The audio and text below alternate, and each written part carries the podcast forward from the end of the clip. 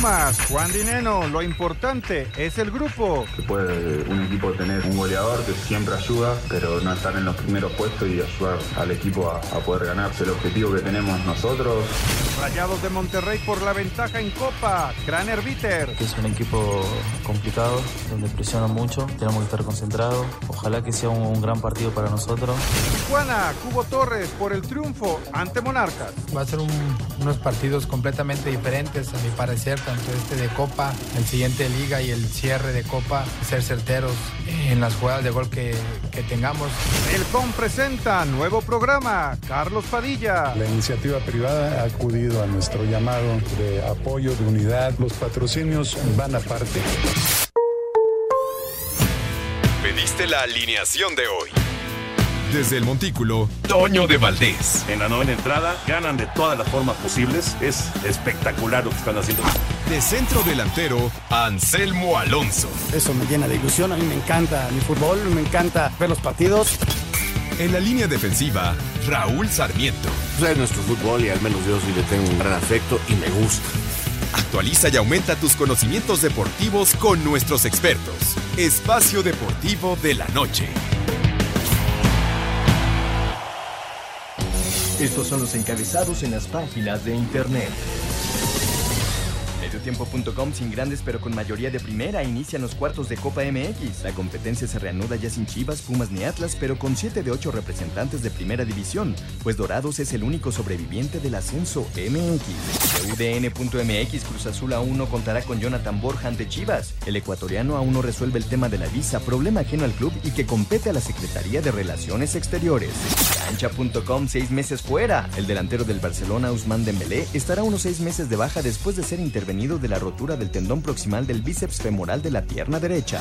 Record.com.mx Juventus estaría dispuesto a todo por llevar a Guardiola y a Messi a la Serie A. Medios ingleses aseguran que los de Turín tienen planeado darle un cheque en blanco a Pep y después ir por el argentino.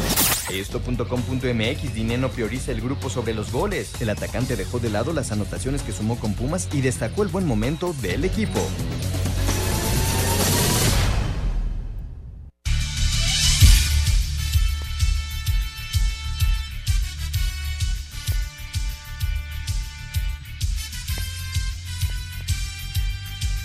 Amigos, ¿cómo están? Bienvenidos. Espacio Deportivo de Grupo Asir para toda la República Mexicana. Hoy es martes, hoy es 11 de febrero del 2020. Saludándoles con gusto, Anselmo Alonso, Raúl Sarmiento, el señor productor, todo el equipo de Asir Deportes y de Espacio Deportivo, su servidor Antonio de Valdés. Gracias, como siempre, Lalito Cortés por los encabezados. Ya se juega el Santos contra Rayados. Tres minutos, 0 a 0 en Torreón. Es cuartos de final, la actividad de cuartos de final de la Copa MX, partido de ida. Y al rato, al rato juegan los Cholos en contra de los Monarcas, también en los cuartos de final. Anselmo, ¿cómo estás? Muy bien, Toñito, aquí andamos con muchísimo gusto como todas las tardes. Y mañana miércoles se complementan los cuartos de final, Pachuca contra Toluca y Dorados contra Juárez. Y aquí surge la duda, porque hoy en el estadio del equipo de Dorados hubo ahí problemas. Parece que llegó, llegó la policía, eh, sacaron cosas, entonces está como en el limbo lo que va a suceder, porque embargaron cosas en el estadio, no sabemos si vaya a haber mañana partido. ¿Y la situación fue por? Pues algunos adeudos que había. ¿En relación a qué? De la directiva del equipo de Culiacán. ¿Con, con, con alguien, con alguien que había, parece que hay adeudos con jugadores, pero con alguien seguramente que los demandó por falta de pago y llegaron y, ah, sacaron cajas y todo eso. Hay fotografías ya en internet. Allá está Julio Ibáñez, nuestro compañero que mandó toda esa información. Y sí, de llamar la atención lo que está pasando en Dorados. Vamos a ver inclusive si puede haber partidos, si no es que le ponen ahí algo de clausurado. Dorados no es parte de Grupo Caliente. De Grupo Caliente. Sí, no sabemos qué haya pasado, pero de que pasó, pasó algo ahí. Ah, caray. Sí, sí, fuerte, fuerte. Bueno, pues habrá que estar pendientes. Fíjate que estaba viendo la alineación de Monterrey porque se había anunciado que iba a jugar Pizarro, pero no fue ni a la banca. Ni a la banca. ¿Qué cosa es Está Cárdenas en la portería, Edson Gutiérrez, Nico Sánchez, que, que no va a jugar no el va a jugar la liga. Eh, Basanta, Daniel Parra, Jonathan González, Craneviter, Maxi, Maxi Mesa, el eh, eh, Alfonso González. el, así, el Ponchito. Ponchito, eh, Vincent Janssen y Akeloba. O sea, Toño está jugando con el equipo B. Y la banca, Edson Reséndez, César Montes, Jesús Gallardo, Eric Cantú, William Mejía, José Alvarado y Eduardo Banda. No está Pizarro. No, y no está el primer equipo. No, bueno. No claro. está el primer equipo. Sí, sí, y sí. desde luego llama la atención lo de Pizarro porque que si se va, que no se vaya, Duilio ya habló molesto, este, que es cosa del jugador, no llega el depósito, el Inter de Miami tiene todavía dos semanas para ver lo de la contratación. El cierre de contrataciones es hasta mayo. Ellos tienen otros, otros tiempos. Entonces, este, pueden ellos contratar si pagan la- las rescisiones de contrato. ¿Te acuerdas lo de Brian Fernández? Sí, sí, sí. Eso fue lo que pasó con Brian Fernández. Pagaron la rescisión, se lo llevaron a Estados Unidos y aquí iba a empezar la liguilla. Por eso Necaxa en aquella liguilla no jugó con Brian Fernández, que era su mejor jugador, ¿no? En ese momento. Pues eh, mira, vamos a esperar. Raro, Ahorita está. platicamos del tema. Salió tocado Craneviter, ¿eh? Ahorita salió con un golpe. Vamos a ver si regresa a la cancha Craneviter, el eh, recién llegado a los Rayados del Monterrey. 0 por 0 en eh, el inicio de la actividad de la Copa MX en cuartos de final. Ah, ya platicaremos de, de todos los temas futboleros, el asunto del América, en fin, hay, hay mucho tema de, de fútbol, pero vámonos con esto que anuncia Carlos Padilla, el titular del Comité Olímpico Mexicano, Voy por México. Así se llama esta iniciativa, apoyando a atletas rumbo a Tokio 2020 e inclusive más adelante de Tokio. Se presentó el programa Voy por Mex, donde empresas apadrinarán a atletas para su preparación rumbo a los Juegos Olímpicos y Paralímpicos de Tokio 2020, pero también serán apoyados en sus estudios. Habla Carlos Padilla, titular del Comité Olímpico Mexicano. Desde luego que la iniciativa privada ha acudido a nuestro llamado de apoyo, de unidad. Los patrocinios van aparte. Esto es únicamente el deseo de apoyar a nuestros deportistas sin ninguna corresponsabilidad o devolución de algún crédito. No pueden anunciarse como patrocinadores del Comité Olímpico. Hasta hoy 21 atletas, 19 olímpicos y 2 paralímpicos ya están inscritos en el programa. Cada atleta en esta primera etapa recibirá 20 mil pesos mensuales durante los próximos 10 meses. Asir Deportes Gabriel Ayala. Gracias, Gabriel. Y ya les decía yo que es pasando Tokio, inclusive, porque es- es en los próximos 10 meses. Oye, y todo lo que sea sumar en ayuda de los atletas. Es bueno. Recordando que ahorita hay un, un eh, con todo lo que está pasando en el gobierno federal y todo, y los recortes que hubo, eh, la CONADE se vio afectado con ello. Y la. CONADE es la que apoya a los atletas. Entonces seguramente bajaron los recursos, no tengo los datos ni mucho menos, y entonces el Comité Olímpico inclusive tuvo que cerrar las puertas del Sedón por un tiempo. Entonces Carlos Padilla seguramente se puso a buscar gente que le ayudara y de aquí deriva todo este tipo de cuestiones, ¿no? Y qué bueno por los atletas, que es lo más importante. Exacto. Ojalá, ojalá que sea, que sea un, un- un apoyo que, que se mantenga, ¿no? Porque eso es importante, el, el que haya continuidad. en Todo este también tipo de depende de los resultados. También. No, o razón. sea, no todos son medallas, recordar a la gente, pero sí, si tú cumples tu objetivo, porque para muchos de los atletas, estando en ese mundo, Toño, del atletismo y todo, Paola Morán, por ejemplo, no puede aspirar a una medalla olímpica porque está todavía lejos, pero si se llegara a meter a una final es maravilloso. Entonces cumples objetivos. Hay gente que, que sí se que estar entre los 15, 12 del mundo es el objetivo. Y es lo que debemos tener esos parámetros. Hay gente que sí puede competir por una medalla, pero hay otros que van a mejorar sus marcas y estar en competencia con los grandes de todos los países, ¿no? Y hay algunos atletas que siguen buscando su sitio olímpico y en Cancún va a haber voleibol de playa, un torneo muy importante rumbo a los Juegos Olímpicos. Del 25 al 29 de marzo en Cancún se llevará a cabo el Tour Mundial de Voleibol de Playa, torneo cuatro estrellas en el que buscarán las parejas mexicanas, tanto varonil como femenil, obtener la mayor cantidad de puntos para subir en el ranking de cara a amarrar un boleto a Tokio. Habla el seleccionado Juan Ramón Virgen. Bueno, es muy importante y muy bueno tenerlo aquí en México y más un evento de que ya se considera de los más grandes. Pues bueno, eso nos ayuda mucho a nosotros porque llegamos en el torneo principal directamente, jugando en casa y con la oportunidad de, hacer un buen papel y obviamente agarrar los mayores puntos posibles para, para este ranking, ¿no? Que ahorita lo, lo que buscamos son puntos. De no quedar entre los primeros 17 del ranking mundial, todavía tendrán una oportunidad de calificar a los Juegos el 25 de junio en el preolímpico que se celebrará en nuestro país. Para Sir Deportes, Axel Tomán. Queremos saber tu opinión en el 5540-5393 y el 5540-3698. También nos puedes mandar un WhatsApp al 5565-27248. Espacio Deportivo. Un un tuit deportivo. Arroba Jorge-Cantú 3. Feliz 80 aniversario a mis arroba Diablos Rojos MX y a toda su fiel afición. Nación Escarlata. De regalo tengo un plan para darte el título 17.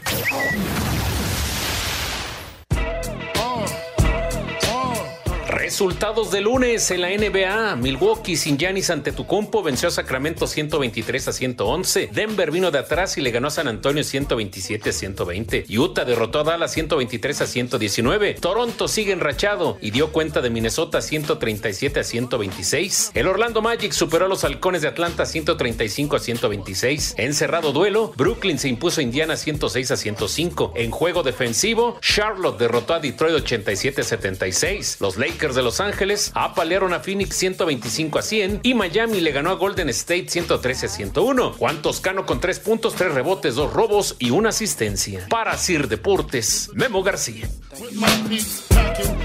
Gracias, Memito. La actividad de la NBA. La NBA, lo de los Raptors de Toronto es de llamar la Qué atención. racha, ¿no? No, 15 victorias, rompieron la marca de franquicia, inclusive siendo campeones nunca ligaron tantas victorias. Eh, los Lakers llegaron a 40 triunfos eh, y LeBron James eh, rebasó a Michael Jordan en tiros de en tiros libres. Arriba, quién sabe cuántos tiros, pero ya lo rebasó, se convirtió en el sexto lugar en hacerlo. No está haciendo historia este hombre, ¿eh? y todavía le quedan unos 3, 4 años a ese nivel.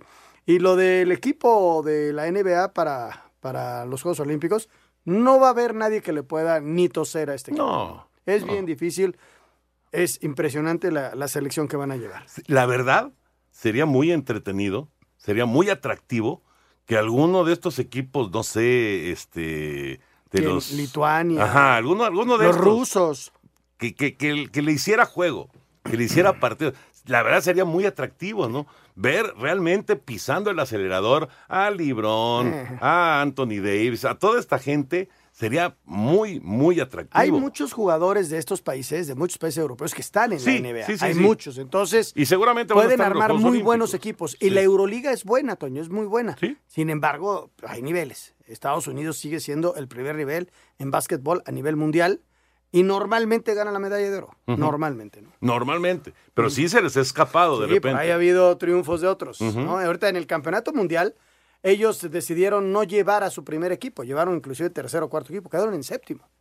Y eso les dolió muchísimo. No, bueno, pues imagínate. Séptimo lugar Estados Unidos de un campeonato mundial. Están acostumbrados a, A ganarlo todo. a Y- mandaron a universitarios, ¿no? Así medio sobraditos. Y no, no, hay que trabajar con lo mejor que tienes. ¿Por qué? Porque si llevas a los mejores es bien difícil que te ganen. Ah. Te pueden competir, ¿eh? Hay algunos que pueden competir, pero normalmente te ganan. Está claro que el básquetbol, eh, como otros deportes, han avanzado mucho en diversas partes del mundo. Claro.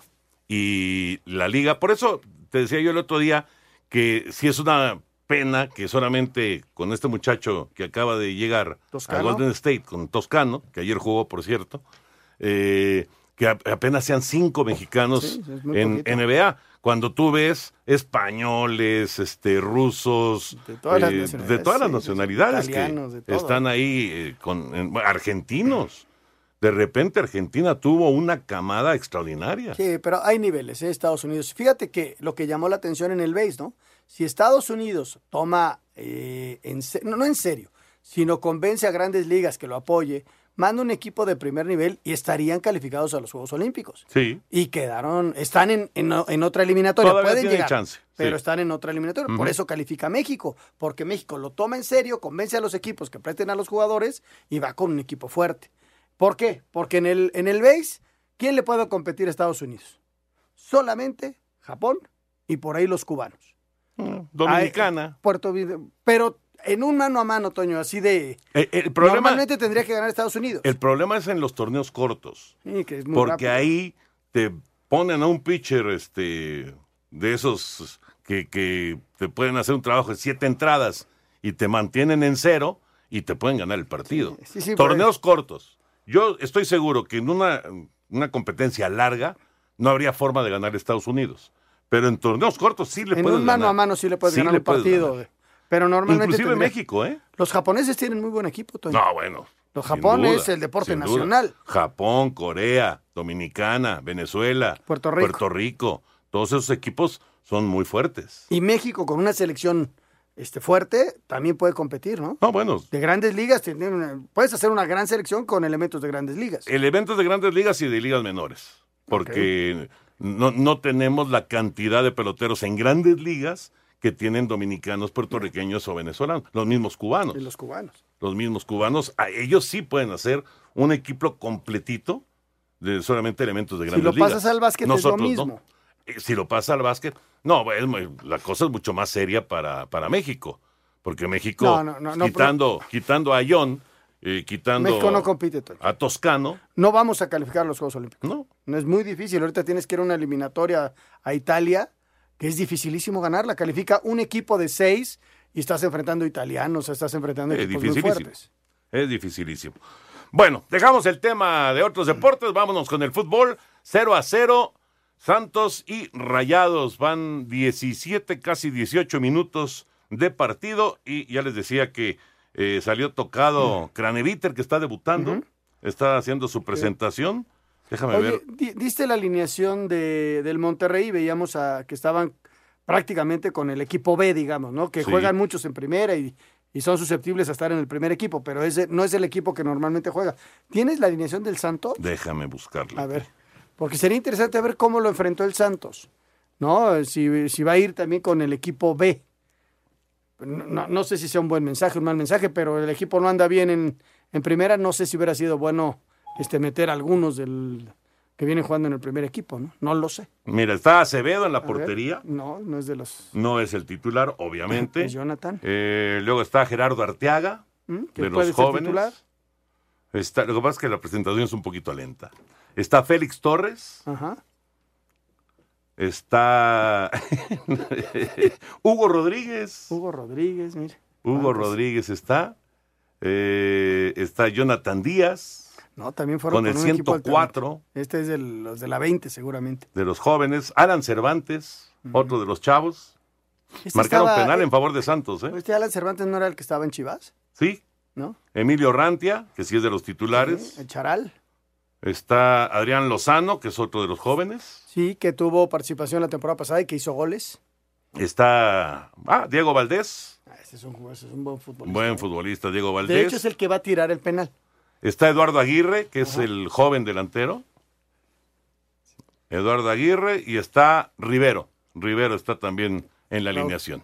Que, te- que normalmente entra de cambio. Sí. Y es Diego Valdés el que va a tirar el penal. Una, una mano que se marcó. Recuerden que no hay bar en la Copa. Se marcó la mano, dispara Valdés y tapa el arquero. Buena reacción del portero, ¿eh? Muy- oye, este Cárdenas, qué bien para los penales. Es bueno para el. Es buenísimo para los penales, pero buenísimo. Buenísimo, acaba de tapar el penal. Falló el Santos el penal. Bueno, se mantiene el 0 a 0 entonces en este arranque de los cuartos de final de la, de la Copa MX y al rato juegan Tijuana en contra de Morelia. Escuchamos la información, Miguel Ángel Fernández. Este martes, en partido de ida de cuartos de final de Copa MX, los Cholos de Tijuana reciben a Monarcas Morelia. Escuchamos al delantero del equipo fronterizo, Eric El Cubo Torres, quien habla de una situación atípica. Ambos equipos se enfrentarán tres veces en un periodo de ocho días. Ida de Copa, partido de Liga y la vuelta de Copa. Es una situación, yo creo que muy, muy peculiar, que no se ha dado muchas veces, a lo mejor en, en- los torneos de Liga y Copa, enfrentarte tres veces seguidas al mismo equipo. Pero bueno, va a ser, un, va a ser un- unos partidos completamente diferentes, a mi parecer, tanto este de Copa, el siguiente de Liga y el cierre de Copa. Creo que van a ser partidos muy diferentes. Claro que hay que, que ser certeros en las jugadas de gol que, que tengamos. Para Sir Deportes, Miguel Ángel Fernández. Tijuana contra Morelia. Y ya decía Anselmo, mañana, bueno, ese juego es a las 9 de la noche. Y mañana a las 7 es el Pachuca Toluca. Y a las 9 de la noche, eh, pues si se Dorados. resuelve, si se resuelve el asunto, Dorados en contra de Juárez. ¿Qué cosa le estaba pasando a Dorados? Que seguramente habrá alguna explicación. Debe ser un desorden administrativo, porque la empresa que está detrás tanto de Querétaro como de Tijuana y Dorados es la misma. Es Grupo Caliente, que es un grupo, es un grupo fuerte, ¿no? Entonces no, no, ya debe haber ahí un desorden administrativo que se tendrá que corregir. Sí, algún detalle que alguien omitió, que alguien dejó Alguna pasar. secretaria que no firmó los cheques. Pues Toño.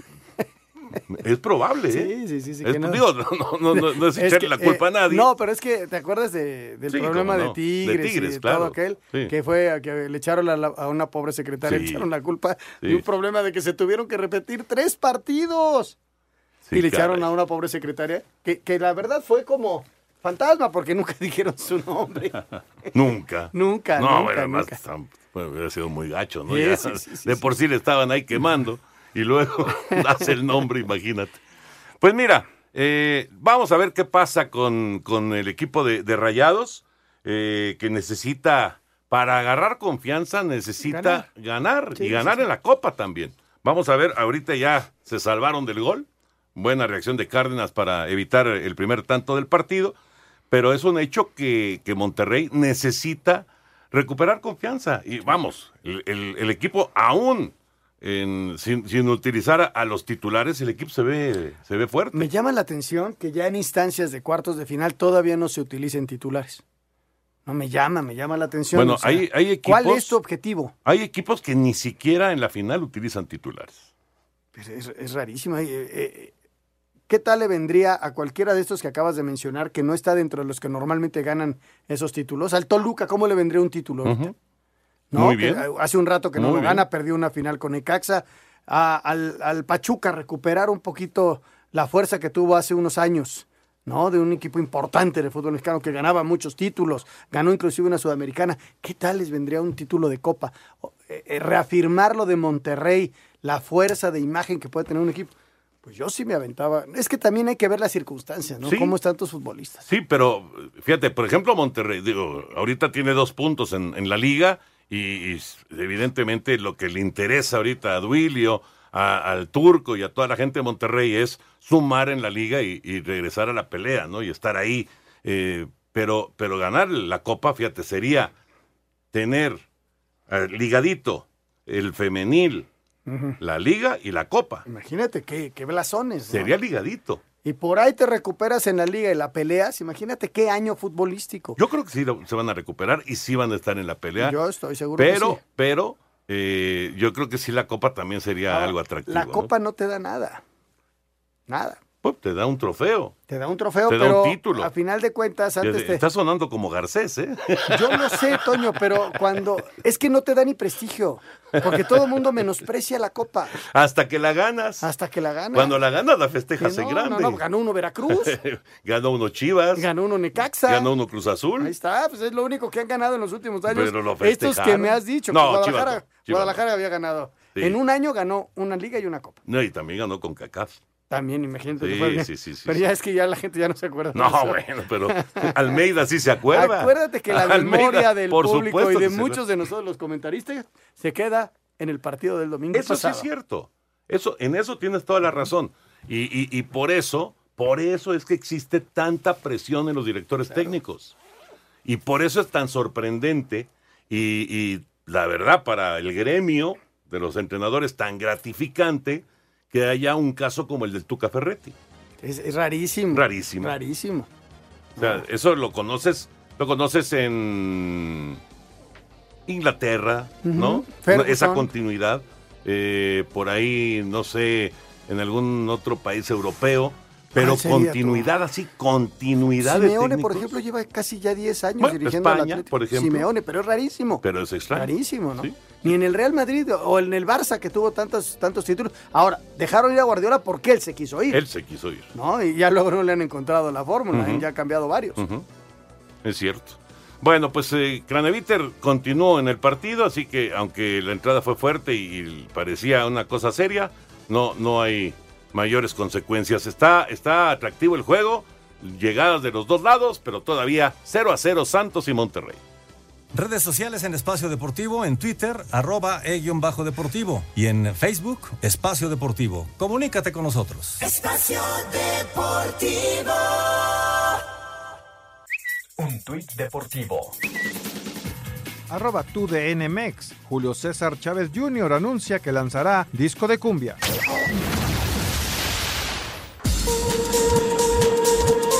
Julio Davino confía que Rayados pronto superará el mal paso en la Liga MX. Mientras tanto, esta noche en los cuartos de final de la Copa frente al Santos en Torreón, esperan un triunfo que los estimule para un despertar en su casa frente a Juárez. Sin duda no es el arranque que esperábamos, pero que confiamos mucho en que este equipo puede levantarse y, lo ha hecho y, si alguien puede levantarse es el Monterrey, así que esperemos que.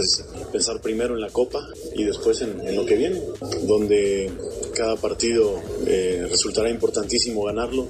Es una buena llave, es un equipo complicado y esperemos poder sacar un buen resultado para después cerrarlo en casa y después lo que viene, ¿no? Sin duda tenemos plantel para pensar que podemos hacer un gran torneo y estoy seguro que lo vamos a conseguir. Desde Monterrey informó para CIR Deportes Felipe Guerra García. Gracias, Felipe. Ahí está lo que dice Duilio con respecto a esto que, que está viviendo Monterrey. Eh, fíjate que estaba, estaba viendo aquí en redes sociales lo de Pizarro. Uh -huh. eh, iba de titular el día de hoy. Finalmente saca eh, a Pizarro el, turco y mete a Akelova. Queda como titular Akelova. No aparece en la banca. Y ya algunos de los amigos más cercanos de Pizarro, que esto, vamos, es simplemente un comentario, no es una cosa oficial para nada pero bueno, ya le desean suerte en Miami, etcétera, etcétera. Igual se arregló hoy en la noche. Entonces, puede ser. Todo, y al ratito todo indica que ya, ya está el asunto de Pizarro para. Inclusive, hay, hay, no sé si alcanzaste a observar en la toma cuando pusieron la banca de, de Monterrey, hacen el gesto Gallardo y César Montes de, de del jalándose los, Sí. de, los labios, bueno, la, la ¿El boca. Joker? Estilo, estilo lo que hace Pizarro. Mira, ¿no? que le vaya muy bien, Toño. Llega un equipo con una expectativa enorme, una, porque el Inter de Miami tiene un- una gran expectativa. Eh, el estadio va a estar muy padre. Ayer eh, presentaron las instalaciones. Se- está haciendo mucho ruido porque la gente que está alrededor del Inter es muy importante. Está Beckham como Claro. que lo que haga él va a tener repercusión. Es- es una Le hizo una llamada a Neymar, entonces ya todo el mundo en Europa sabe de la existencia del. Inter. En fin, es un equipo que va a hacer mucho ruido. Vamos a ver cómo funciona. Diego Alonso es su director técnico. Hay que recordar que es un equipo de expansión. Y normalmente a ese tipo de equipos les cuesta mucho trabajo ganar partidos. Entonces también hay Porque que aparte hay es que una liga competitiva y que tiene equipos ya muy armados sí, sí, y con historia. ¿no? Es una liga que está creciendo. Sí, sí, sí. Está creciendo sin duda. Don Eduardo Bricio, Lalito, ¿cómo estás? Un abrazo, ¿cómo andas? Don Antonio de Valdés, Anselmo, señor productor, ¿cómo están? Qué gusto saludarles, buenas tardes. Oye, Lalito, eh, ¿viste el programa de, ayer de Arturo Bricio versus? Sí, lo vi, fíjate que vi el del domingo y vi el del lunes, los dos, siguiendo a mi hermanito ahí en los medios. ¿Qué vamos a hacer Eh, con me tu pareció muy, muy constructivo, sobre todo el que pasamos en TUDN. Ahora sí que el primero se me hizo así medio mitotero, ¿no? El que pasó en la otra televisora, porque como que le preguntaron de muchas cosas, de chismes que se dicen, que se hacen, de puras cosas este, medio mitoteronas, ¿no? Desde mi punto de vista. Y ayer en TUDN, pues fue un, par- un programa muy completo en el que creo que Arturo dio una gran explicación de cómo se maneja el VAR y puso los puntos sobre las sillas, ¿no? Por ahí me queda a mí la, la, la duda de que yo pienso que las jugadas, las jugadas dudosas se llaman grises y las jugadas claras se llaman negras. Entonces, en mi opinión, las jugadas grises no se deben revisar, no son revisables en el VAR y las jugadas negras, por supuesto que sí, ¿no? Entonces, esa es la discusión que la comisión de árbitros avala que se estén revisando las jugadas grises. Y yo pienso que el protocolo del VAR no ha cambiado y que no se deberían de jugar de juzgar las jugadas grises, ¿no? Cuando empezó el VAR dijeron que iban a revisarse tres o cuatro jugadas por jornada y ahora se revisan tres o cuatro por por partido, ¿no? Pero pues sí nos tranquilizó la información que dio Arturo en el sentido de que de que el que falla a la mera hora pues es el, juicio del árbitro, pero que el VAR está funcionando, si no las mil maravillas, con bastante exactitud y que esto eh, pinta para mejorar, ¿no? Pues ojalá y sea sea para bien. No sé ustedes cómo vieron el programa. Lo veo como un proceso, como bien lo has estado explicando, es un, pro- un proceso. Yo creo que esta información de Arturo, porque habrá mucha gente del fútbol que no la vio, tendría que permear en jugadores, en técnicos, inclusive en directivos, que de repente con la mano en la cintura salen y hacen declaraciones. ¿Por qué? Porque se sienten afectados. Y todas esas declaraciones derivaron en el programa que tú dices de los chismes. Entonces eh, la gente, la gente habla necesariamente porque, porque no tiene la información adecuada. Y el medio completo, ¿eh? Sí, sí, sí. Sí, pues es- estamos en las mismas. Mira, yo pienso que lo- el gran problema del VAR es que tiene que tienen que ser más exquisitos en saber qué jugadas van a revisar, ¿no? Porque yo no puedo creer que estén revisando jugadas que no sean errores, porque ellos están revisando errores del árbitro, pero entonces, ojo, tienen que ser errores claros, obvios y manifiestos, las tres cosas.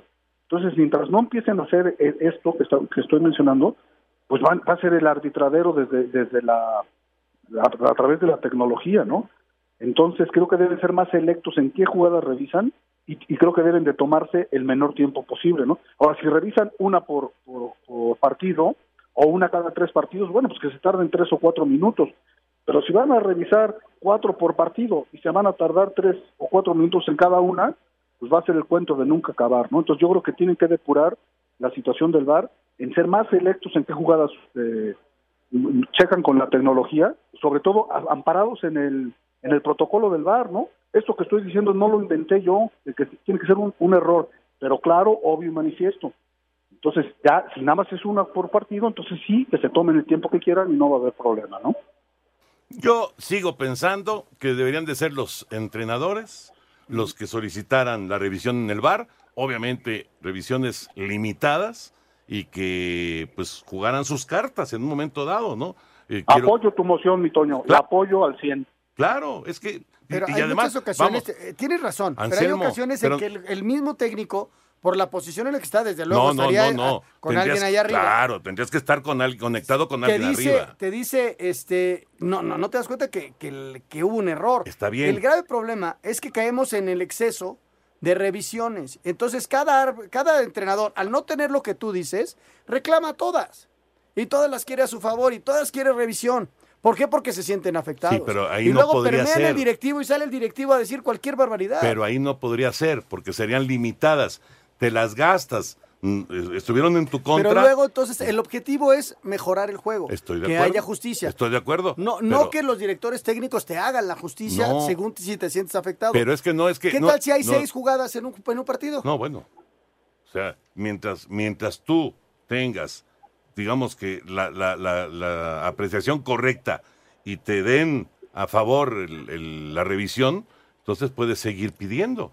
Pero en cuanto ya la riegues, y eso le va a pasar a muchos si es que llega a ocurrir, de, de- interesante de exagerarle en, en- en pedir cualquier cosa, cualquier... eh, Apenas nos este, estamos aclimatando al, al nuevo, imagínate que les vas a cambiar la regla. Los vas a volver locos. A ver, Oye, ¿sabes si, qué? si así lo hacen en me NFL, Lalo, así lo hacen en escuchar. NFL, en el B, en todos lados. Otra cosa que me preocupó un poco es que todos quieren escuchar la conversación que hay entre el VAR y el árbitro. Entonces yo digo, a ver, en la NFL no, che- no, no se escucha.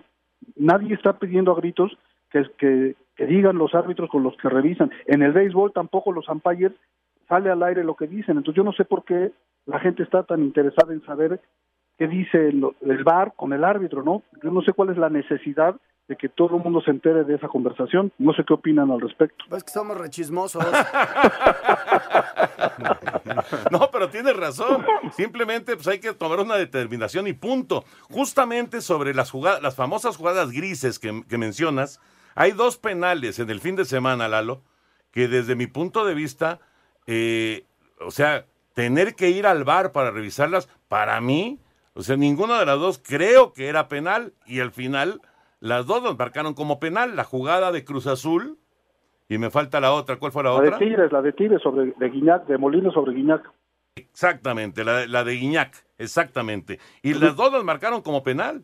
Pero mira, tienen una ligera diferencia, que la de Guiñac la marcó el árbitro. O sea, yo digo, si es un penal, un penal chiquito, pero lo ve el árbitro y lo marca, va, güey, pues tú la viste sobre la cancha y ya, ahora ya lo llamaron para que lo ratificara, ¿no? Pero la de Cruz Azul, el árbitro ni, ni siquiera se había enterado.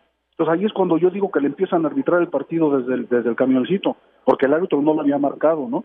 En mi opinión, ninguno de los dos es penal, ¿no? Y ninguno de los dos se trata de un error claro, obvio y manifiesto. Sin embargo, la de Tigres tiene la, pues el, el atenuante de que el, el árbitro fue el que la marcó y la de Cruz Azul se la marca, se le sugirieron que, que la revisara desde el camioncito, ¿no? Correcto, correcto. Entonces, la, la, ese, ese detalle yo no me había fijado. La de Tigres sí la marca, sí marca, Sí la el marca, penal. sí la marca Fernando Hernández. sí, Y Cruz sí la marca. Azul no marca penal. No lo ve. Y luego lo ratifica en el bar, va a la B y dice, sí, eso fue lo que yo marqué. Y bueno, pues ya se queda en la marcación del penal, ¿no? Caray. Bueno, pues mira, Se- seguirá la discusión, obviamente. Hay Seguirá una la frase discusión. del señor Bricio que es muy buena y que traigo a colación. Son cosas del fútbol. Pues estás sí. con todo, mi Anselmo. ¿Cómo he aprendido? ¿Cómo he aprendido a tu lado, amigo? Lalito, muchas gracias. No, hombre, contrario, siempre es muy agradable platicar con ustedes sobre los temas que nos interesan. Les mando un abrazo de gol, que tengan una excelente semana. Cuídense mucho. Ah, te iba a decir, Lalo, te iba a decir, que ¿por qué? Os digo, entiendo que hay partidos que son en la liga, de- en, en- en la casa del, del equipo de, de- de ascenso, pero ¿no debería de tener la copa también bar? Pues sí, el problema es un poquito de la lana, el dinero que invierte, ¿no? Eh, Este, creo que cuesta un poquito más de 100 mil pesos cada partido. Entonces ellos sacan la cuenta de la jornada en la Copa y dicen, no, pues nos vamos a gastar un millón o 10 millones o no sé cuánto nos va a salir la Copa. Eh, eh, lo que sí estoy casi cierto es que no se vale que en la primera fase no haya VAR y en las finales sí haya VAR. Creo que si hay VAR tiene que ser en todo el torneo para que haya las mismas circunstancias. Entonces, estar en todo el torneo de Copa con VAR es muy oneroso para los dueños del balón. Gracias, Lalito, abrazo. Un abrazo de gol, cuídense, hasta luego, bye. Gracias. Oye, Anselmo, pues finalmente Craneviter sí se mantuvo en el partido, Mm, Qué bueno. pero acaba de salir lesionado. Otra. Ya salió lesionado, ya, ya lo cambiaron. Sí, Metieron a Gallardo, salió lesionado. Eh, pésima noticia para Monterrey, caray. De por sí están las cosas complicadas y su refuerzo, Craneviter, salió lesionado al 32. Se mantiene el 0 por 0 de Santos y Rayados en este primer partido de cuartos de final. Eh, pero sí, Craneviter lesionado. Y es importante ponerlos en ritmo. Y por eso hoy ya jugó, había jugado con la sub-20. Exactamente. Y quería ya tenerlo para el primer equipo. Así es. Bueno, eh, así están las cosas con eh, la Copa. Al rato se juega el Tijuana en contra de Monarcas Morelia para continuar con la actividad del, eh, del fútbol mexicano en la Copa MX. Y mañana Pachuca contra Toluca y Dorados en contra de Juárez. Te iba a decir también que eh, en, en Guadalajara pusieron, no es un museo como tal, más bien es una exposición De Jorge de Vergara, Jorge. Vergara, eh, el que fuera dueño de las Chivas, se ha fallecido, como ustedes lo saben, y lo pusieron ahí en el estadio Akron. Sí, pues ahora sí que él hizo su estadio. Él eh, generó mm, mucho alrededor del equipo. Quizá no los títulos que hubiera querido, pero era un tipo que, que llamaba la atención y que además compró al equipo, hizo un estadio y generó mucho alrededor del club. Para bien o para mal, Sí, pero sí, lo regresó Sí, de lleno al candelero. De lleno al candelero Jorge Vergara. Y ahora a Mauri pues está tratando de, de dar el golpe con, con este nuevo equipo de Chivas. Regresamos. Queremos saber tu opinión en el 5540-5393 y el 5540-3698. También nos puedes mandar un WhatsApp al 5565-27248. Espacio Deportivo. Un tuit deportivo. Arroba la afición. Embargan estadio de Dorados previo al partido de Copa MX ante Juárez.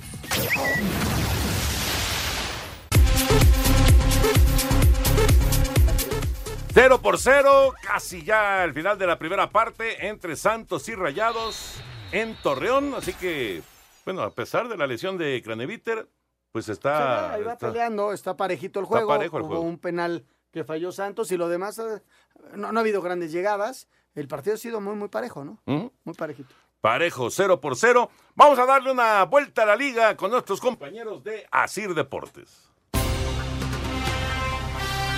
América volvió a los entrenamientos luego de su triunfo sobre Querétaro el domingo. Las novedades fueron Sebastián Cáceres y Federico Viñas, aunque el delantero trabajó por separado en el gimnasio. A pesar de las bajas de Nico Benedetti, Castillo y Renato, Miguel Herrera reiteró en entrevista para TUDN que no contemplan reactivar a Roger Martínez, quien estaría cerca de aceptar la oferta del Inter de Miami. me rebasó la decisión de, si jugaba o no jugaba Roger Martínez. Vino pues, vino una, orden a la cual hay, hay que acatar. Entiendo las molestias, se lo dije a él, que era realmente una, una muy buena oferta que el club eh, está por aceptar y que obviamente la tienen que aceptar ellos. Viñas saldrá a la banca el sábado ante el Atlas, mientras que Alonso Escobosa estaría en duda por un esguince de tobillo. Para Sir Deportes, Axel Tomán.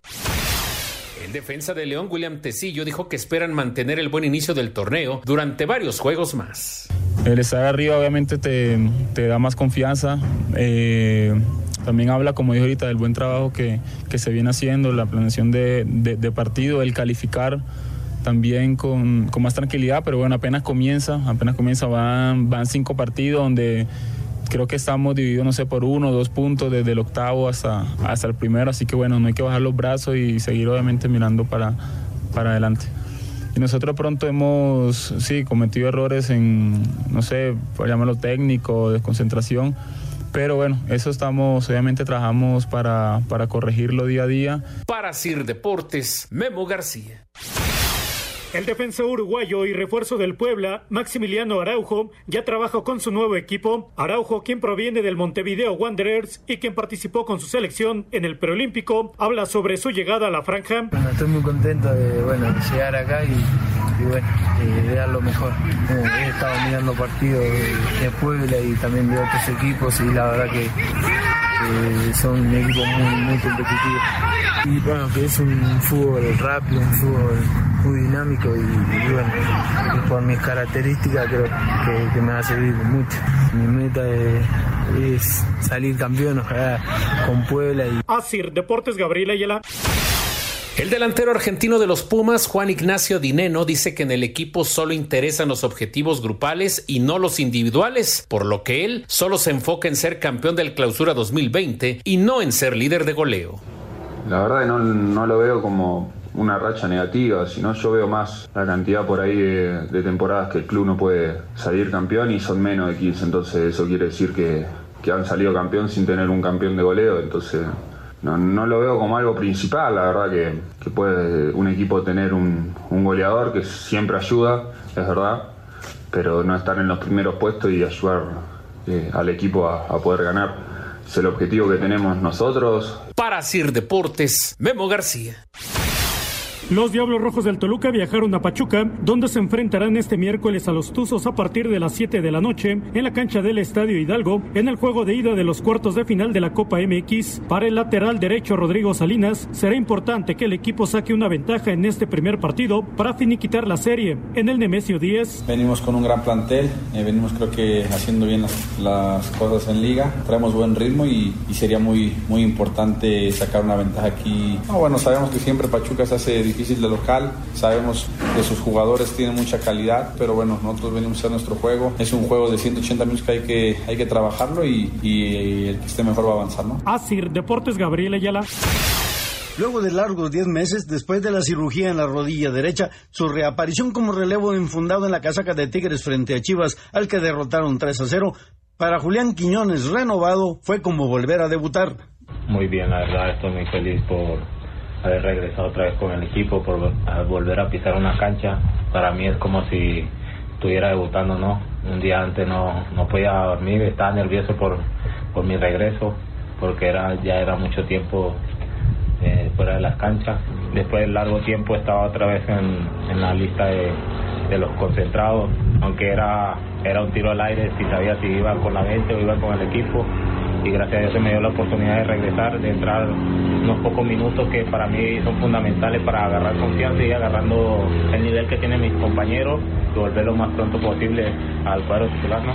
Desde Monterrey informó para decir Deportes Felipe Guerra García. El delantero del Querétaro, Clifford Aboguier, dijo que la derrota frente al América solo fue un alto en el camino, pero que es momento de regresar al sendero de la victoria frente al Necaxa. Bueno, eso es lo que yo mencioné antes, ¿no? Tenemos que saber que es un largo torneo.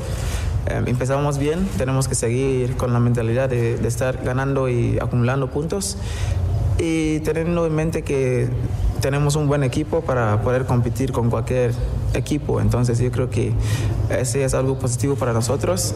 Eh, fue una derrota, ya pasó, no se puede cambiar, tenemos que seguir mentalizados para, para ganar los partidos que vienen. Para Sir Deportes, Memo García. Redes sociales en Espacio Deportivo, en Twitter, arroba e-bajo deportivo y en Facebook, Espacio Deportivo. Comunícate con nosotros. Espacio Deportivo. Grupo Asir felicita a Espacio Deportivo de la Tarde por haber alcanzado 2 millones de reproducciones en iHeartRadio.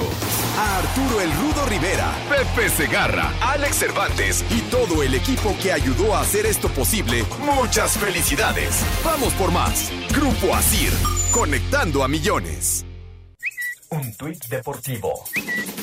Arroba Club América. A nuestro querido amigo Manuel Loco Valdés, te deseamos pronta mejoría y esperamos verte pronto junto a toda la familia Azul Crema en la cancha. Mucho ánimo, somos América.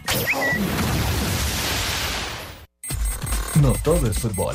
Deportes en corto. Deportes en corto. Medias Rojas de Boston nombrarían como manager interino del equipo a Ron Renick y lo anterior luego de que Alex Cora quedara fuera hace unas semanas por estar involucrado en el escándalo de señales de los Astros en 2017. El jardinero Mookie Betts y el pitcher David Price van a los Dodgers en el cambio. El jardinero mexicano Alex Verdugo salió de Los Ángeles, nuevo pelotero de Medias Rojas. Liga Mexicana de Béisbol, el pelotero mexicano Jesse Castillo será refuerzo de los Bravos de León para la temporada 2020. En conferencia de prensa rumbo al Genesis Invitation al que arranca este jueves en Riviera, Tiger Woods declaró que todavía no sabe si jugará la próxima semana en México en la escala de los campeonatos mundiales de golf en el Club Chapultepec. Anoche en la NBA Golden State perdió 103-101 con Miami el mexicano Juan Toscano, 14 minutos, 3 puntos, 3 rebotes, una asistencia y 2 robos. Hoy Ferrari presentó el SF1000, el auto con el cual Charles Leclerc y Sebastian Vettel tratarán de romper una sequía de 12 temporadas sin títulos. En 2020 Ferrari cumple mil carreras en el máximo circuito y por ello el nombre del monoplaza. Para Sir Deportes, Miguel Ángel Fernández. Muchas gracias, Mike. Bueno, terminó la primera parte 0-0. Eh, Santos y Rayados en la Copa MX y reiterar eh, pues las dos notas, ¿no? La de Pizarro, que no fue ni a la banca y que prácticamente entonces esto nos indica que su camino es hacia, hacia, la Miami. Florida, hacia la Florida, sí, sí. y que Craneviter salió lesionado. Muy bien. Oye, y el chicharito que no puedes entrenar porque no le ha llegado su visa de trabajo. Mm. Están ahí tramitando su visa de trabajo, está tranquilamente. Hoy sacaron unas fotos con su bebé, estaba muy tranquilo. Bueno, pues ya, esperar. viene la, ya viene la temporada. Ya. Ahora, él está en buen estado físico, ¿no? O sea, 29 de febrero Sí, sí, arranca la temporada. ¿Tienes 20. equipo en la MLS? No.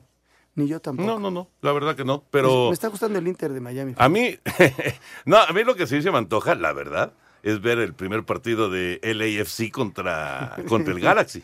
La Sí, verdad, se me antoja. Imagínate la entrada que va a haber en ese juego. No, bueno, va a ser de, de locos y además lleno de mexicanos. música, Lalito, la música. Hoy los Diablos Rojos del México cumplen 80 años. 80 años de nuestro equipo, Antonio. 80 años de los Diablos Rojos. Felicidades, Alfredo Harp, y a toda la organización.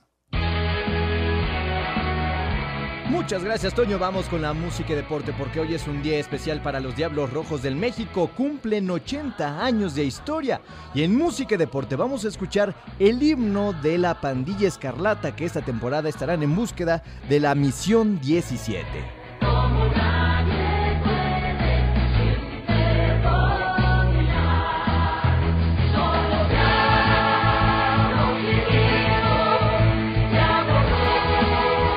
Ya viene la temporada, ya está cerca salir, la ¿verdad? temporada. ¿Sabes que ahora va a empezar primero Grandes Ligas? ¿Cuándo empieza? ¿Cuándo empieza? ¿En marzo? Grandes Ligas empieza a finales de marzo. Ya empieza, ya Sí. Siempre estaba empezando hasta abril, ¿no? Sí, prácticamente. que el- la primera semana de abril empezaba normalmente. Oye, tenemos mensajes de la- del auditorio como este de Miguel López del Estado de México que dice saludos por favor para la familia López González que diario los escuchamos. Muchos, muchos saludos. Y muchísimas gracias por Gracias. acompañarnos. Buenas noches, soy Baldo de Puebla. Dice de Puebla, Puebla, les mando saludos, excelente programa. Soy chofer de la aplicación y me gustaría que hablen un poco más de mi fiera, ya que parece que está vetada de todos los No, medios de no, comunicación. No está vetada, no está vetada. ¿Cómo? es un Pues es el líder. Es, pero sí hablamos líder. poco de León, Toño. No, bueno, ayer Vamos a hablamos hablar de... un día con Tito, ¿no? Para que nos dé los últimos chismes de León, ¿te parece? Sí. ¿Sabes qué pasa también? Ah, ya está muy viejito, no sé si... No seas así con Tito. ¿Sabes qué pasa también? Que, por ejemplo, con Nacho es difícil hablar. Sí, Nacho no le gusta. No le gustan las entrevistas a Y Mira Nacho que Ambriz. somos cuates de Nacho de toda la No, vida, de ¿eh? toda la vida. Bueno, Sí. tú jugaste con él. Yo jugué con Nacho. Bueno, creo que él jugó contigo, ¿no? No, era mi contención. Yo era un rapidísimo extremo derecho. Pregúntale, hacía yo todos los goles del equipo. Eran del mismo equipo, ¿verdad? Sí, jugábamos en la reserva especial. Del El Necaxa. Necaxa allá en el 82-83. Pues dice Baldo de Puebla que por favor hablen más de su fiera, que tiene cuatro torneos jugando bien bonito. Tienes toda la razón. Tienes toda la razón. Tenemos que hablar más de León, Antonio. Sí. ¿Eh? Buenas noches, los escucho desde Irapuato. Por favor, mándenle saludo a mis hijos Moisés, Brandon y Darwin Águila, que los escuchan todos los días en Huejutla, Hidalgo, su amigo Refugio Águila. Refugio, un abrazote. Fíjate que el Irapuato, Toño, está en el segundo lugar de su grupo. Está peleando por ascender a la división de ascenso. ¿Cuántos años con Irapuato en primera división? La trinca fresera. Además hay que recordar que Irapuato fue plaza mundialista. Ahí tiene razón Roberto Márquez de Tecamac. Dice, una observación, ¿por qué no le sacaron la tarjeta amarilla o roja al señor Anselmo Alonso el viernes ya que no tenía a la mano su quiniela? Saludos, ¿Cómo? Roberto Márquez de Tecamac. ¿Cómo? No les hagas caso. Perdimos más tiempo que el bar Ah, esperando sí, a que sí, sí. Traje mi teléfono y para encontrar mi quiniela Sí, me tardé un sí, sí, buen. Era de amarilla nada más. De roja porque de roja árbitro no seas injusto. Vamos al bar. Los escuché, los escuché allá en San Antonio. favor, Jorge. Los escuché en San Antonio en iHeartRadio. Bien hecho, Ahí bien los hecho. escuché. 5 en 1 para terminar. El presidente del Comité Olímpico Mexicano, Carlos Padilla, habló sobre la suspensión de Ademeva por parte de la Federación Internacional de Básquetbol. que es un deporte al que hay que darle todo el apoyo, tomar el camino por el que íbamos cuando logramos clasificar que estaba a cargo del Comité Olímpico, precisamente el básquetbol, llegamos hasta el evento mundial, algo pasó en el camino, hay que tratar de ver cómo sacamos del hoyo al básquetbol. Este martes en Guadalajara se presentó el museo en honor a Jorge Vergara, ex dueño de las Chivas, que está ubicado dentro del estadio Akron.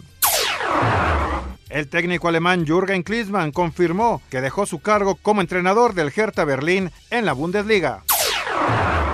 El Olimpia de Paraguay ha confirmado la contratación del delantero Emmanuel Adebayor, el jugador de Togo. Ha estado en clubes como Real Madrid, Manchester City, Tottenham y Arsenal. El pelotero mexicano Jesse Castillo será refuerzo de los Bravos de León para la temporada 2020 en la Liga Mexicana de Béisbol. Ahí están cinco noticias en un minuto. Se nos acaba el tiempo. Gracias, señor Anselmo Alonso. Hasta mañana, Jorge. Buenas noches. Gracias, señor Antonio de Valdés. Vámonos, ahí viene Eddie. Y muchísimas, muchísimas gracias a todos ustedes. Mañana a las 3, la primera emisión, y a las 7 de la noche tenemos otra cita con ustedes aquí en Espacio Deportivo de la Noche. Muchas gracias. Espacio Deportivo.